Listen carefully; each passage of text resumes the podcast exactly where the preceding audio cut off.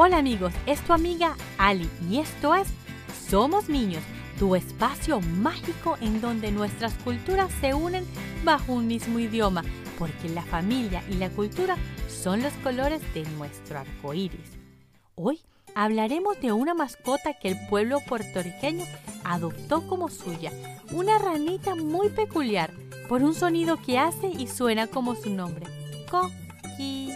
Esta ranita mide de 2 a 5 centímetros. Pueden ser de color amarillo, verde o marrón. Y canta todas las noches desde cuando el sol se va a dormir hasta que empieza a asomarse. Esta ranita se puede escuchar en toda la isla su canto. Y su canto es muy peculiar, como ya les había contado. No solo porque es chistoso. Coqui, coqui sino que tiene significado. El macho coquí canta co para alejar a otros machos y ki para atraer a las hembras. El nombre científico de los coquíes es Eleuterodactylos.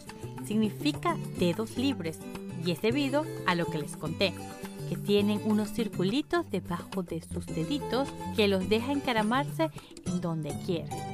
Y como el coquí es una ranita muy querida por el pueblo boricua, por supuesto hay muchos cuentos sobre ella, cuentos que van de generación en generación.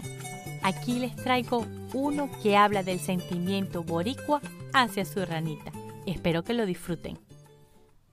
Una vez hubo un niño muy joven llamado Juan. Su familia se iba de Puerto Rico para mudarse a una gran ciudad lejana al norte, donde el papá de Juan consiguió un nuevo trabajo. Juan no se quiso ir. Mientras más pensaba en irse, más triste se ponía. Bueno, hay personas que cuando no están felices, no quieren que los demás tampoco lo estén. Y Juan era una de esas personas.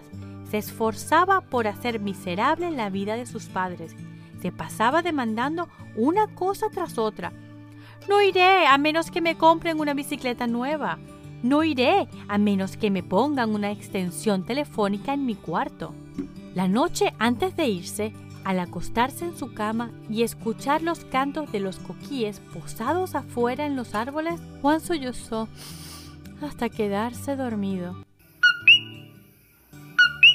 En la mañana le hizo una última demanda a su padre. No iré a menos que pueda llevarme unos coquíes conmigo para poder dormir.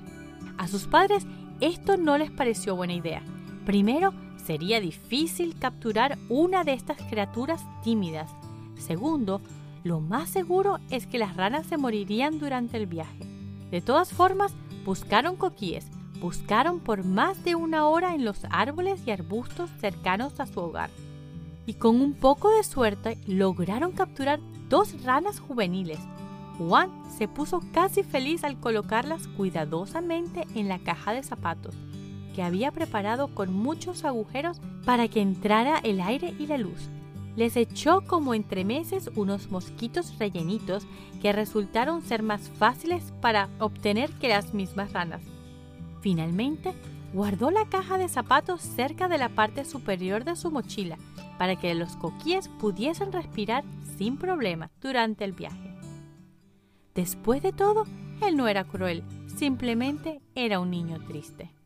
Esa noche, tras un largo vuelo de avión y una larga travesía en taxi durante la hora del tapón, Juan se acostó en una cama extraña, en un cuarto vacío, en un apartamento que era su nuevo hogar.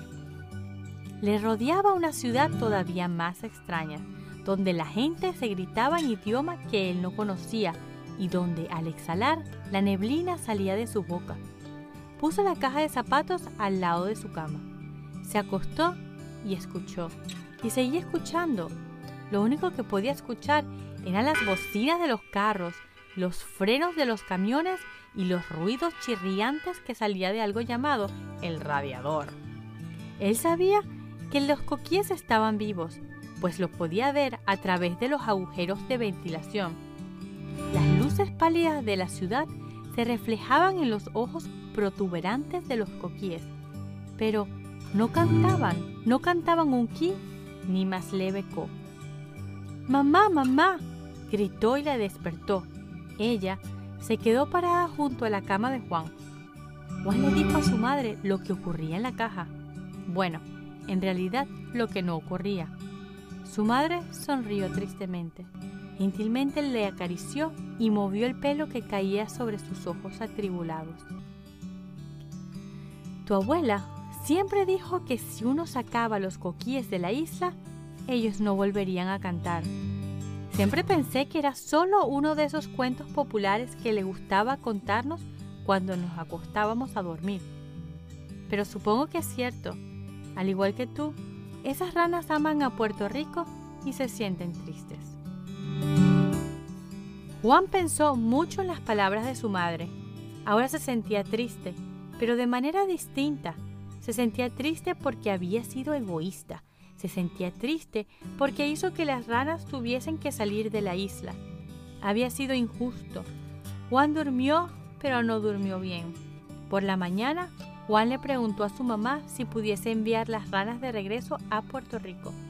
Su madre encontró a alguien que regresaba a la isla esa misma noche y quien aceptó llevarse la caja de zapatos y regresar las ranas a su antiguo vecindario. Por alguna razón, Juan se puso menos triste tras enviar de regreso a las ranas. Ya no demandaba tener una bicicleta, no había lugar para correrla, pero todavía quería tener una extensión telefónica. Aunque no logró obtenerla, se le permitió de vez en cuando hacer llamadas a sus amigos en Puerto Rico. Él llamaba de noche y ellos le dejaban escuchar los coquillos. Después de unos meses, Juan había hecho unos cuantos nuevos amigos y era casi feliz pero los sonidos de la congestión vehicular de la ciudad nunca pudieron ser tan dulces como los sonidos de los coquíes. Y te preguntarás, ¿qué les pasó a los coquíes? Están de regreso en sus casas, cantando con emoción y serenando a la pequeña niña, quien ahora duerme en el cuarto que una vez fue de Juan. La autora de este cuento menciona que hay muchas versiones de este cuento ya que es un cuento viejo que ha pasado de abuelito en abuelito por muchos, muchos años, remarcando ese cariño que tienen los boricuas por su ranita y su isla. El cariño hacia el coquí es tan grande y tan viejo que se encuentra la imagen del coquí en cuevas y rocas talladas y pintadas por los taínos hace siglos. Aunque el cuento boricua cuenta que no pueden cantar sino en la isla, no es cierto, ya que existen coquíes en Hawái, cantando con gran felicidad, al igual que en Puerto Rico. Pero a diferencia de los puertorriqueños, los hawaianos al parecer no les gusta su canto, les parece en vez de un canto de cuna, un canto de terror y fastidioso. Y como me conocen ya, saben que a mí me encantan los datos curiosos. Y aquí les tengo datos curiosos de los coquíes. Escucha.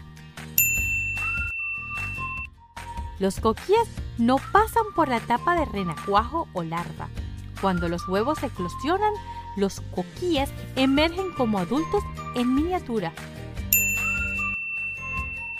El macho de la especie es quien se encarga de cuidar a los huevos una vez la hembra los pone. Esta ranita, a diferencia de otras, no tiene pies planeados, tiene unos discos especiales que los dejan encaramarse en estructuras verticales y por eso se encuentran en los árboles. Les recuerdo que pueden conseguir más información divertida e interactiva en nuestra cuenta de Instagram y registrándote en mi página web somosninospodcast.com. Y con este folclore boricua me despido sin que me olvide recordarte que quien tiene un amigo tiene un tesoro. Y hasta la próxima, mis amigos. Somos los niños